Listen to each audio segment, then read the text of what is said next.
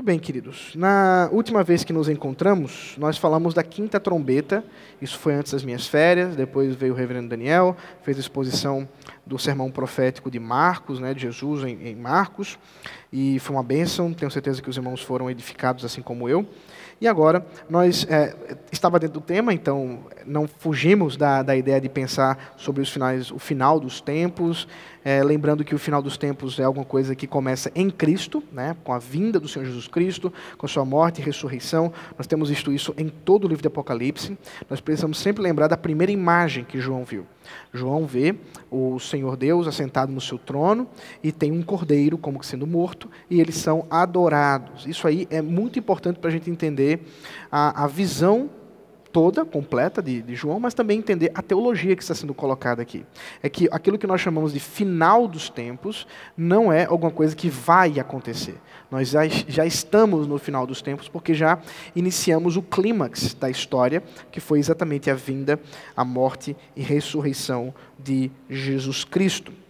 Enquanto ele não vem, na sua segunda vinda, uma série de outros acontecimentos uh, devem surgir ou já estão surgindo. E são esses acontecimentos que estão sendo descritos na, nos selos e agora nas trombetas e vão ser descritos de outras formas também. Tá? Então, a, hoje nós vamos tratar simplesmente ou apenas da sexta trombeta. E eu já vi que eu coloquei o versículo errado. É, na verdade, é o versículo 13 ao versículo 21. Não faço ideia por que, que, que eu. Deixa eu só tentar arrumar aqui, só para não perder. Então é do 13 ao 21. Tá? Vamos voltar para. Pronto. 13 ao 21. A, a sexta trombeta, ela, resumidamente, diz o seguinte: os demônios são comissionados para punir os incrédulos endurecidos, assegurando a punição final de alguns pelo engano até a morte, deixando impenitentes os restantes dos enganados. É claro que tudo isso por um tempo, né, por um período. Nós vamos ver isso com calma. Verifique comigo aqui a palavra do Senhor, leia comigo aqui uh, Apocalipse capítulo 9, versículo 13 até o 21. O sexto anjo tocou a trombeta e ouvi uma voz que vinha quatro, da, das quatro pontas do altar de ouro que se encontra na presença de Deus, dizendo ao sexto anjo, o mesmo que tem a trombeta: Solte os quatro anjos que estão amarrados junto ao grande rio Eufrates. Então foram soltos os quatro anjos que se achavam preparados para a hora, o dia, o mês e o ano para que matassem a terça parte da humanidade. O número dos exércitos da cavalaria era de 20 mil vezes 10 milhares. Eu ouvi o seu número. Assim, nesta visão pude ver que os cavalos e os seus cavaleiros tinham couraças cor de fogo, de jacinto e de enxofre. A cabeça dos cavalos era como cabeça de leão, e de sua boca saíam fogo, fumaça e enxofre. Por meio desses três flagelos, a saber, pelo fogo, pela fumaça e pelo enxofre que saíam da boca dos cavalos, foi morta a terça parte da humanidade, pois a força dos cavalos estava na boca e na cauda deles. As caudas deles eram semelhantes a serpentes, com cabeças e com elas causavam, causavam dano. O resto da humanidade, isto é, aqueles que não foram mortos por esses flagelos, não se arrependeu das obras das suas mãos. Eles não deixaram de adorar os demônios e os ídolos de ouro, de prata, de bronze, de pedra e de madeira, que não podem ver, nem ouvir, nem andar. Também não se arrependeram dos seus homicídios, nem das suas feitiçarias, nem da sua imoralidade sexual, nem dos seus furtos. Então, Apocalipse 9, 13 ao 21. Bom, eh, nós estamos, portanto, observando aquilo que foi inaugurado eh, a partir do selo, né, do sétimo selo que foi aberto, vocês lembram disso, e o sétimo selo então dá início às trombetas. Nós vamos, nós vamos observar, já temos visto isso, que há uma repetição temática. Ah, alguns temas são retomados dentro dessa estrutura, e agora a sexta trombeta também nos trata e nos mostra aqui sobre ah, o juízo de Deus, como Deus está julgando agora de forma mais direta os ímpios. E vamos entender, portanto, algumas questões eh, a respeito dos sinais, ou dos símbolos que foram aqui eh, ditos por João. Primeiro, a voz das quatro pontas, ou nas quatro pontas, vindo das quatro pontas. Essas quatro pontas que são mencionadas, que vêm do altar de ouro, são chifres. Né? Pontas aqui referem-se a, chifres. E chifre é um sinal de poder e autoridade. Isso é muito comum. Você vai encontrar tanto no Antigo Testamento, por exemplo, na visão de Daniel. Daniel tem ali os animais com chifres e demonstravam ali poder de nações. E também agora, uh, João está vendo que esse poder, essa autoridade, há uma voz que surge no meio desse poder e dessa autoridade. Essa voz pode ser um anjo, veja, por exemplo, o versículo 16, é, é, o capítulo 16, versículo 7, que é, menciona né, o caso de um anjo, veja aqui ouvi a voz do altar que dizia: Certamente o Senhor Deus Todo-Poderoso, verdadeiros e justos são os teus juízos. Bom, aqui é uma referência a alguém falando de Deus, então não pode ser o próprio Deus. É, é, por isso que é, é, é, possível que fosse um anjo. Mas veja, por exemplo, é, capítulo 6, verso 6, versículo 6, 6, 6, que diz assim: Ouvi o que parecia uma voz no meio dos quatro seres viventes, viventes, dizendo: Uma medida de trigo por um denário, três medidas de cevada por um denário, e não danifique o azeite e o vinho. Nós já vimos que é, essa é a menção né, do próprio cordeiro, que está falando no meio desses quatro seres viventes. Uh, então, há uma possibilidade, como quatro seres viventes, ou outra possibilidade, com, ou melhor, com Cristo, no meio dos quatro seres viventes, ou do anjo também vindo no meio do altar, uh, de ser qualquer um desses dois personagens. Mas nós não podemos, assim, com clareza saber que voz é essa, porque João não a identifica. Ele apenas diz que há uma voz que sai no meio né, dessa, dessas quatro pontas do altar e ela fala, ela diz algumas coisas, nós vamos ver daqui a pouco o que ela menciona. O que, que é esse altar de ouro? Esse altar de ouro nos vai, nos vai, nos vai lembrar aquilo que vimos ah, no capítulo 6, versículo 10, das súplicas dos mártires. Você lembra que os mártires, aqueles que foram mortos durante a, a, a, perseguição e que estão sendo mortos durante a perseguição, eles clamam pelo seu sangue. Eles dizem: Até quando, Senhor, o Senhor não vai fazer nada diante da situação que temos vivenciado. Até quando massacrarão, matarão e o Senhor não fará nada? E vale a pena lembrar que tudo o que está acontecendo, aqui, por exemplo, as trombetas e tudo o que vem acontecendo, é uma resposta, nós já vimos isso, do próprio Deus à súplica do seu povo, à súplica dos seus mártires. E, assim, é, esse altar de ouro é exatamente o lugar da presença do próprio Deus, onde ele tem ouvido o clamor do seu povo e ele tem respondido isso com juízo, ele tem respondido isso com ah, ah, com clareza em julgar os ímpios que têm trazido grande sofrimento para o povo de Deus. Portanto, a sexta trombeta é uma continuação dessa, desse juízo do Senhor. E eh, eu, eu às vezes penso que a gente está expondo aqui, mas as pessoas às vezes têm certa dificuldade de entender. E eu quero insistir um pouco mais sobre o que, que são essas trombetas, o que, que são os selos. E às vezes alguém pergunta assim: ah, pastor, mas as trombetas já, estão, já começaram? Quando é que começa as trombetas? Irmãos, eh, o que eu quero que você entenda é que sejam os selos, sejam as trombetas, depois teremos as taças, tudo isso são símbolos, são imagens que João visualiza, que significam, que simbolizam a história da igreja, desde Cristo, até às vezes um pouco antes disso, até o final dos tempos.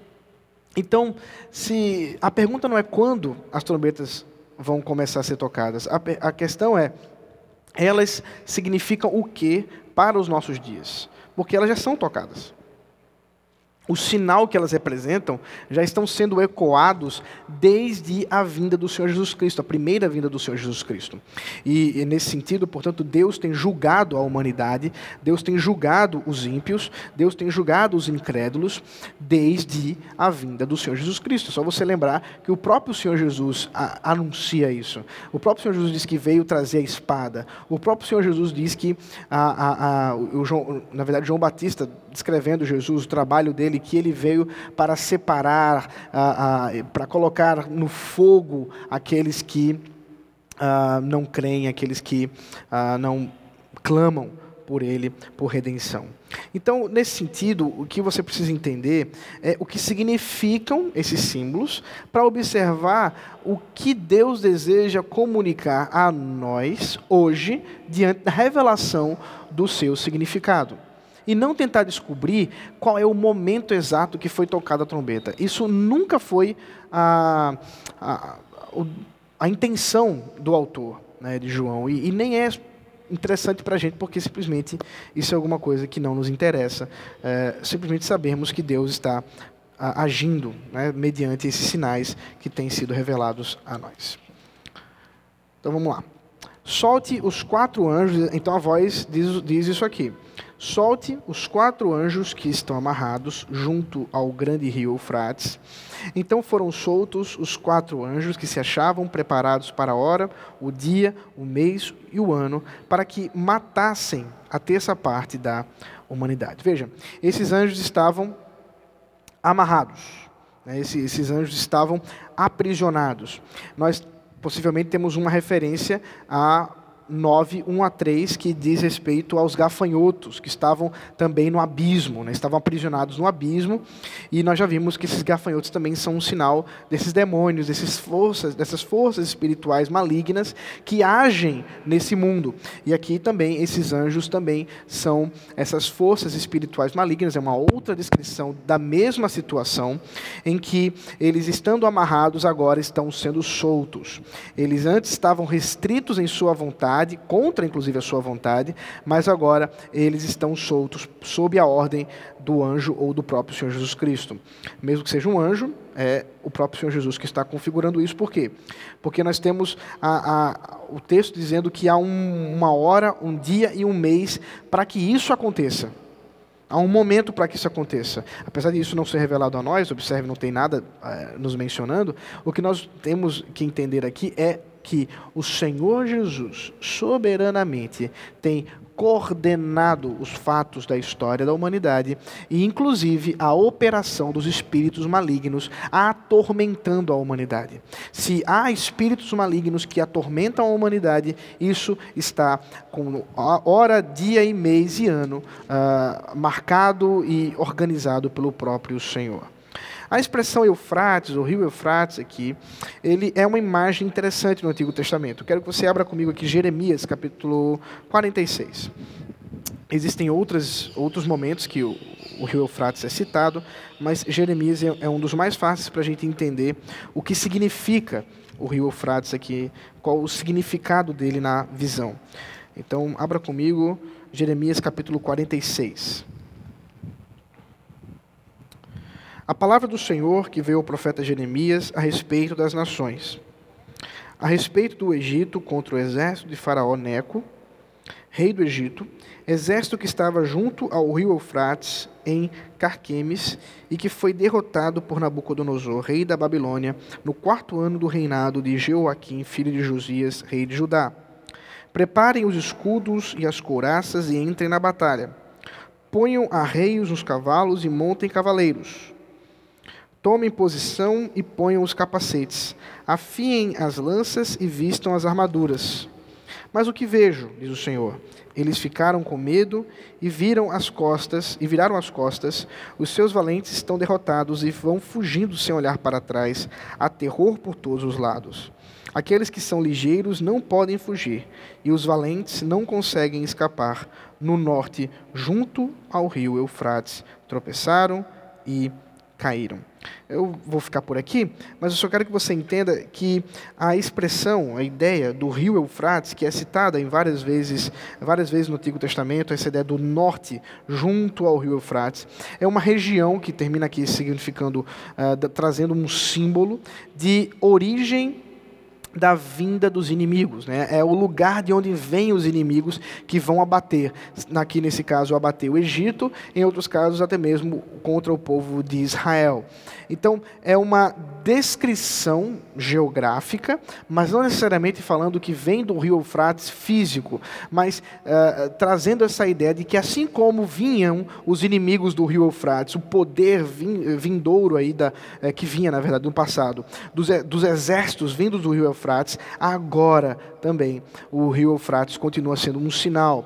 Você vai ter outras expressões geográficas que são simbólicas. Nós já vimos isso. Babilônia é um exemplo. Uh, você tem sinagoga, é, quando, por exemplo, o Senhor Jesus chama de sinagoga de Satanás, aquelas igrejas que não são verdadeiras igrejas, e inclusive aquelas que são as reuniões dos judeus enquanto se reunindo para.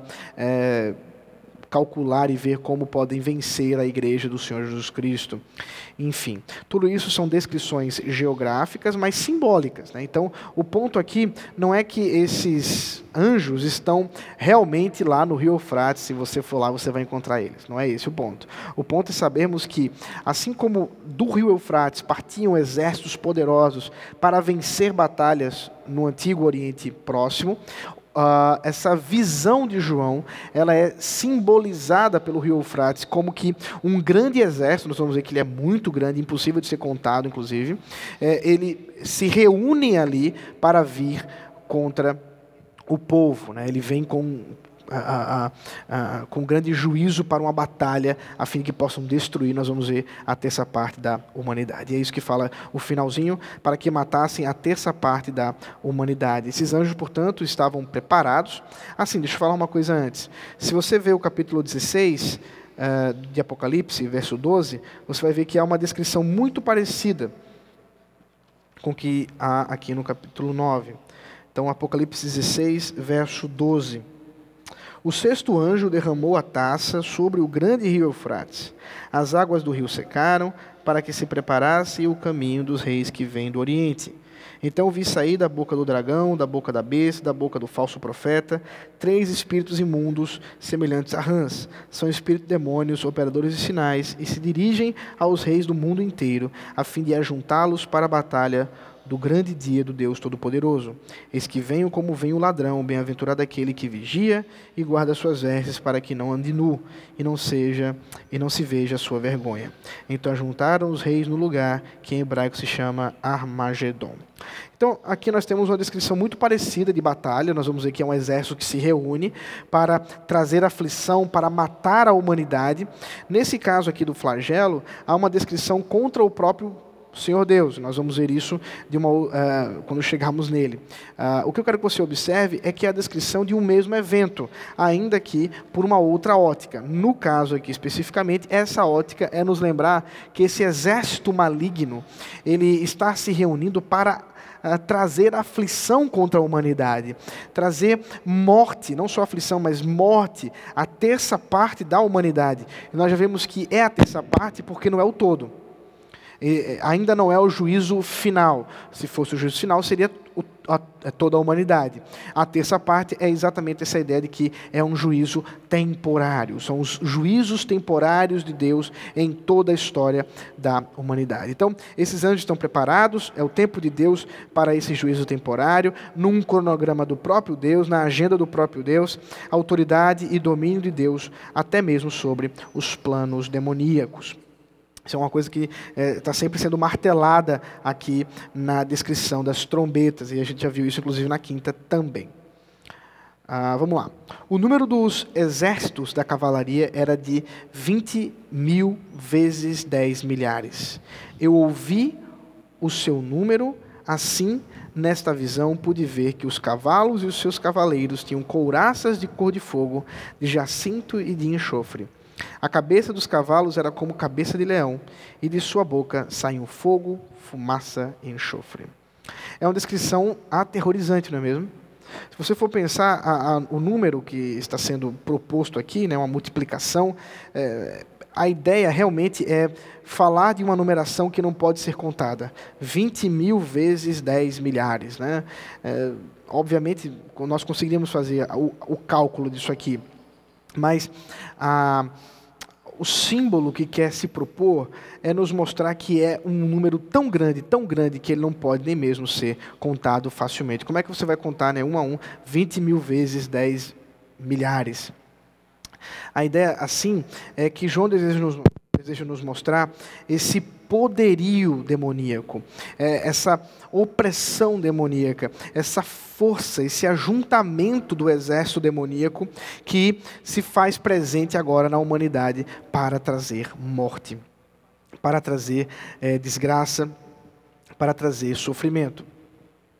Esse poder demoníaco está na boca, diz o texto. Olha, assim, nessa visão, pude ver que os cavalos e os seus cavaleiros tinham coraças de cor de fogo, de jacinto e de enxofre. Muito bem, isso aí nos lembra bem a, a, a ideia de algo que está pegando fogo, algo que está fumaçando, algo é, que vem é, como, como uma bola de fogo é, sendo cavalgada. A cabeça dos cavalos era como cabeça de leão, e da sua boca saíam fogo, fumaça e enxofre. Então, tanto da couraça, mas também da boca. É, a ideia aqui, é, essa descrição toda, mostra o poder destrutivo desses demônios. Eles, eles são é, carregados aqui de uma visão aterrorizante, é, uma bola de fogo cavalgando por um cavalo e, e, com um cavalo e, portanto, eles são agentes de juízo e morte contra a terra. Mas como é que eles trarão essa morte? É isso que vai explicar o, o seguinte, veja comigo. Por meio desses três flagelos, a saber, pelo fogo, pela fumaça e pelo enxofre, que saíam da boca dos cavalos, foi morta a terça parte da humanidade. Então, observe, como é que eles matam? Eles matam através do poder da sua boca, que sai fogo, fumaça e enxofre. Essa, esses, esses três flagelos, né, fogo, fumaça e enxofre, nos vão lembrar também Sodoma e Gomorra. Você deve lembrar dessa história, dessas duas cidades ímpias, cidades que havia uma grande perversão e que o Senhor uh, resolveu dar cabo da cidade. Uh, morava ali Ló e sua família, você deve lembrar disso também, quando Abraão, você lembra a história para você entender o contexto. Abraão e Ló estavam vivendo juntos, até que a riqueza deles os impedia de continuar juntos. Então Abraão fez: escolha um lugar para você ir e eu vou para o lado oposto. Ló olhou as campinas de Sodoma e Gomorra e ele ficou tentado por aquelas campinas e foi para junto daquelas cidades. Ele não, não foi morar inicialmente nelas, uh, mas ele foi morar junto. Quando no capítulo 19, versículo 24 ou 28, você pode ver o texto, nós vamos ver que Ló já está morando na cidade. Então ele deixa as Campinas, onde ele deveria ter morado, mas agora ele está dentro da cidade, dentro daquela perversão. E se você olhar a, a continuação da história, quando as suas filhas o embriagam né, e, e, ali abusam seu próprio pai, você vai lembrar que a, a cultura perversa de Sodoma e Gomorra ganhou guarida no coração das suas filhas, as filhas de Ló. Mas essas cidades, né, Sodoma e Gomorra, elas ali estão simbolizando a perversidade da humanidade de maneira muito clara. Nós vamos ver quando os anjos aparecem, os homens se reúnem a fim de que possam atacar esses anjos e, inclusive, abusá-los. É uma descrição horrível, uma situação terrível que acontece. E Deus, então, ele julga Sodoma e Gomorra e ele derrama fogo e enxofre, fumaça naquela cidade, naquelas cidades terríveis. E agora nós temos essa mesma descrição saindo da boca desses demônios. Esses demônios agora, eles têm esses flagelos, eles têm esse poder e eles matam a terça parte da humanidade. Essa morte não é simplesmente uma morte física.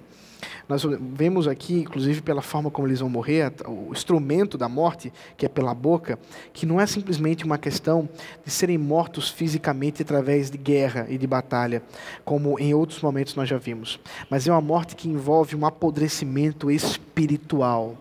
É um convencimento do engano através de, uh, da força do argumento, da boca, daquilo que sai da boca, e agora trazendo morte. Aqui nós temos o poder da falsa doutrina do engano. Esses demônios, eles estão enganando a humanidade. Eles estão enganando as pessoas para viver uma vida religiosa falsa. Isso vai ficar claro ainda mais à frente quando os outros, as, os dois terços que restam, eles continuam, diz o texto, não se arrependendo e vivenciando uma vida de idolatria e vivendo uma vida contra a vontade de Deus em adoração a demônios. Isso é muito interessante. Uh, daqui a pouco eu quero falar um pouco sobre a relação entre idolatria e demônios. Uh, a cauda desses cavalos também semelhante à serpente, trazendo grande, grande dano. Tudo isso são sinais de, destruição. Uh, não vale muito a pena a gente tentar é, descrever. Assim, é um cavalo que tem uma cobra, né, uma cauda uma boca. O que, que isso significa? Eu sei que muitas vezes as pessoas olham para essas descrições e, e, dizem assim: ah, não, isso aqui é João vendo os helicópteros, os aviões dos nossos dias, etc.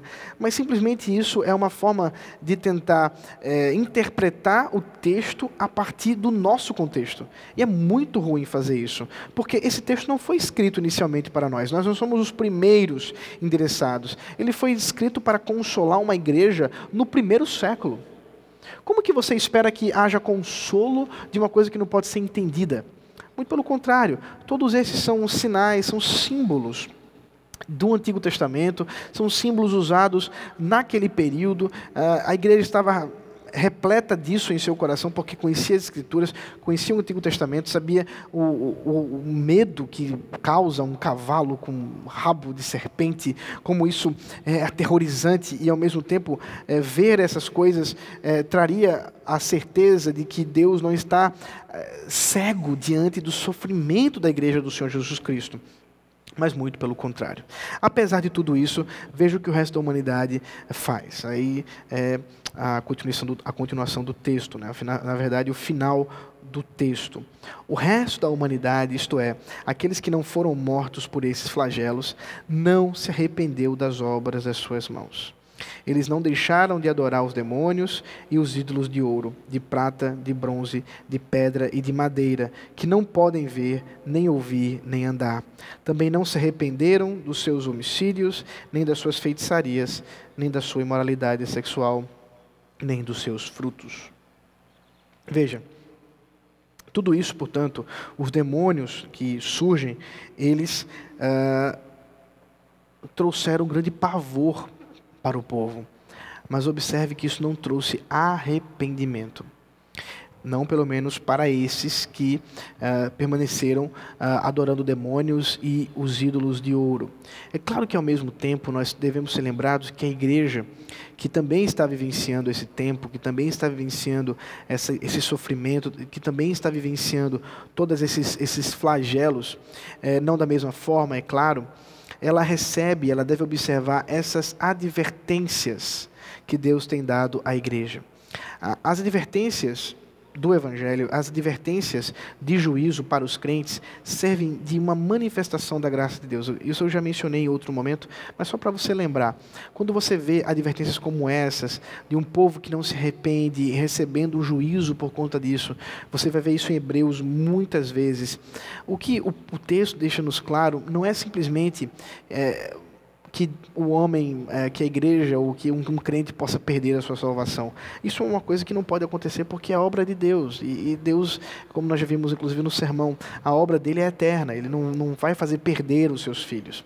Mas o, que, o ponto é que Deus usa essas advertências para trazer em nosso coração arrependimento, trazer em nosso coração comprometimento. O que uma visão como essa deve nos mostrar, e aí você que não gosta de filme de terror, veja um filme de terror aqui que é, é, João assistiu, né, no, na Netflix do, do Espírito Santo. É, Deus conduziu para que João visse seres alados, ou seres terríveis, aqui alados não, mas é, conduzidos por cavalos, é, terríveis, coisas que nem na nossa imaginação nós conseguimos captar, e nós observamos que tudo isso trazia um grande temor e um grande pavor para o próprio João, mas também para a própria igreja, a fim de que a igreja entenda o tamanho do poder de Deus. O tamanho, inclusive, do juízo de Deus. É claro que ao mesmo tempo nós vemos a graça de Deus, porque tudo isso é obra da graça do Senhor. Deus está conduzindo a sua história como lhe agrada, mas ao mesmo tempo nos trazendo a reflexão, nos trazendo a lembrança daquilo que nós podemos, não podemos esquecer. Veja a situação de pandemia que nós estamos vivenciando. Né? É, veja o, o, o demônio, né, se pudéssemos dizer assim, mas a, a força espiritual que envolve essa pandemia. Né? Ah, nós estamos visualizando aqui algo terrível que tem matado pessoas. O que isso deve gerar em nosso coração? O que isso deve fazer com que a gente pense? Ora, o poder de Deus, o plano de Deus, e acima de tudo, nos fazer uh, buscar santidade, pureza, arrependimento dos nossos caminhos. Mas por outro lado, por outro lado, você tem uma humanidade que não se arrependeu. Uma humanidade que continua uh, adorando demônios e ídolos de ouro, prata, bronze, pedra e madeira. Esses que não podem ver, nem ouvir, nem andar. A idolatria é alguma coisa dentro das Sagradas Escrituras revelada como uma grande tolice. É uma tolice porque a, a forma como a idolatria se mostra é alguma coisa completamente ah, louca. Perceba comigo: você pega um pedaço de metal, seja ele de ouro, de prata, você molda esse metal e agora você se curva diante daquilo que você mesmo criou. Como isso pode ser alguma coisa que faça algum sentido? E o Senhor Deus, revelando na Sua palavra contra a idolatria, profecias, das mais variadas, sempre zomba do fato de que esses objetos, esses ídolos de ouro, prata, bronze, pedra, madeira, simplesmente não podem ver, não podem ouvir, nem podem andar. Tudo o que eles fazem, fazem por causa daqueles que o adoram. Lembra, por exemplo, quando Elias está lutando contra os profetas de Baal, aquela situação vexatória que os profetas de Baal passam quando começam a se dilacerar, clamando por Baal para que ele derrame fogo dos céus, enquanto que Elias, rindo, diz: Talvez ele esteja no banheiro, fazendo o número dois.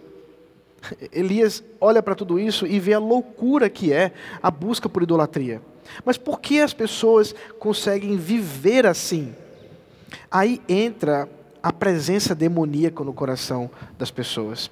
E é necessário que a gente entenda um pouco mais aqui a, a questão teológica que está por detrás. Todo culto idólatra, quer dizer, todo culto que não é a Deus, é uma adoração a demônios. Todo ele. Ao mesmo tempo, isso não significa que sempre isso é consciente. Na verdade, em termos de demônios, como nós cremos nas Sagradas Escrituras, nunca é consciente. Então, há, duas coisas importantes que a gente precisa aprender aqui dentro do que significa adoração idólatra. Primeiro, que quando alguém está vivenciando uma religião falsa, seja ela qual for, Vou dar dois exemplos aqui. Seja ela uma religião como, por exemplo, a religião é, católica romana, onde se curvam a imagens, a ídolos falsos, a pessoas que não podem interceder, a pessoas que estão mortas e não podem fazer nada por elas. Ou a espíritos da, da floresta, espíritos é, da, da criação, da, da, da da humanidade, seja lá o que for, essas pessoas se curvando a entidades uh, Zé Pilintra, a entidades tranca-rua, como eles podem chamar, o que for, os dois estão da mesma forma adorando também a demônios. Eu quero que você entenda isso porque nós temos uma tendência de olhar para um grupo e dizer, ah, isso é idolatria. O outro você diz, ah, não, isso é satanismo. Né? A gente gosta de fazer esse tipo de divisão. Mas a Bíblia não nos autoriza a fazer isso. Todo aquele que não está em arrependimento, e caminhando em adoração ao Deus verdadeiro, ao Deus triuno, em Cristo Jesus, está vivendo uma vida de adoração a demônios. Todo ele, todo ele. Não precisa se curvar a uma entidade que é, seja esteticamente estranha para a gente. Porque muitas vezes, e aqui cabe uma, uma, uma, reflexão até cultural, nós estamos mais abertos à ideia de que religiões afro, porque são mais estranhas à nossa cultura, elas são aquelas que as pessoas estão adorando a demônios, mas enquanto que pessoas que estão ali curvados a uma imagem de Maria, uma imagem é, de um anjo, ou uma outra coisa qualquer, não estão fazendo isso. Mas não é isso que a Bíblia nos, nos informa.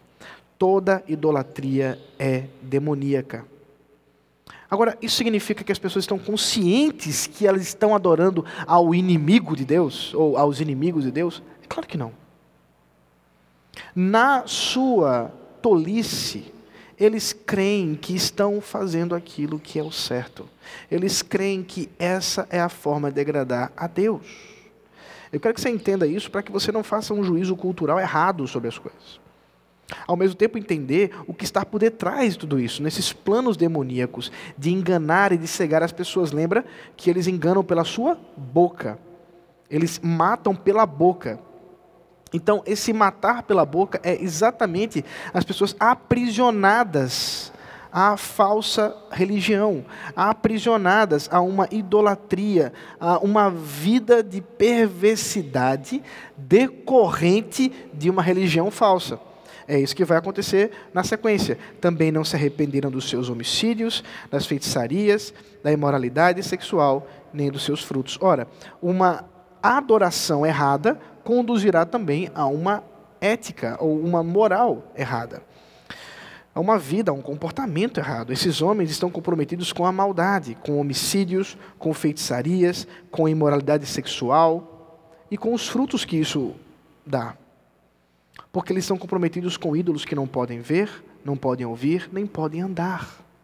Eles estão comprometidos com deuses estranhos. Eles estão comprometidos com demônios. Cegos ou cegados por esses demônios e, por isso, vivendo uma vida de perversidão. Ou de perversidade, melhor dizendo. Para a gente encerrar e, e ter um momento de perguntas aqui, deixe concluir da seguinte forma: três pontos. Precisamos lembrar que há engano dentro e fora eh, da igreja. Né? Ah, o ponto do capítulo 9 nem é tanto aquilo que acontece dentro da igreja, mas muito mais fora, mas apenas para que a gente reflita sobre isso. As falsas doutrinas, os falsos ensinos, são coisas que precisamos lutar todos os dias, a fim de que possamos compreender a palavra do Senhor como está escrita por Ele, revelada por Ele. E muitos falsos mestres se levantam Hoje à noite eu vou falar um pouco mais sobre isso também.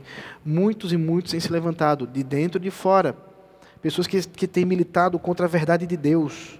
É preciso que nós estejamos atentos a isso, para que não, não também sejamos enganados por esses que se levantam contra a verdade de Deus. Esses homens têm sido é, usados pelos próprios demônios, têm sido, é, como o próprio apóstolo Paulo diz, são doutrinas de demônios, a fim de que possam enganar muitas e muitas pessoas. Também precisamos lembrar da natureza da idolatria e dos falsos cultos. Né?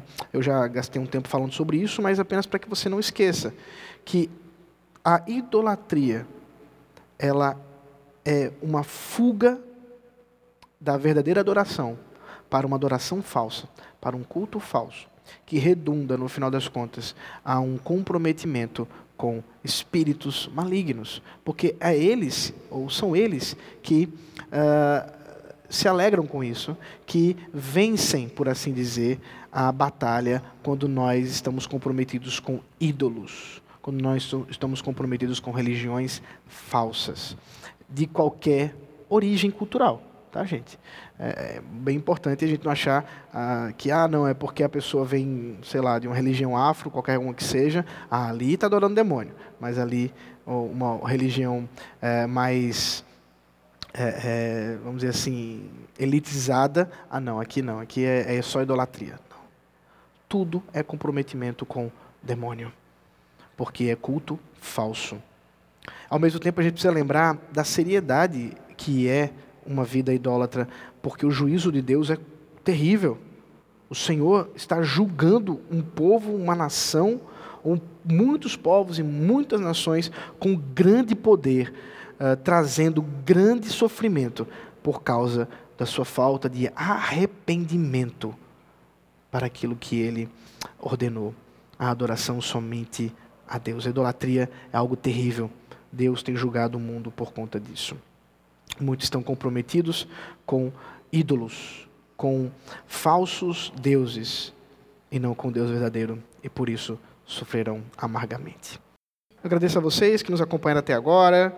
Uh, que Deus abençoe cada um que estão aí, cada um dos irmãos que estão reunidos ou com sua família. A saudade é grande.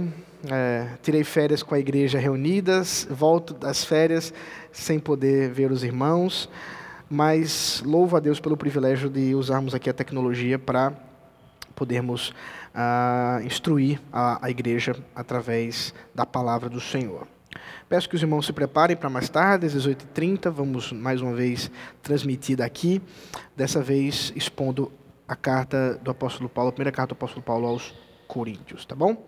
Deus abençoe a cada um de vocês. Vamos orar mais uma vez. Senhor, muito obrigado por esse tempo que o Senhor nos concedeu. Abençoa a tua igreja, a todos que estão reunidos em teu nome, para que possamos em breve reunir-nos verdadeiramente. Esse é o nosso clamor hoje. Em nome de Jesus Cristo. Amém.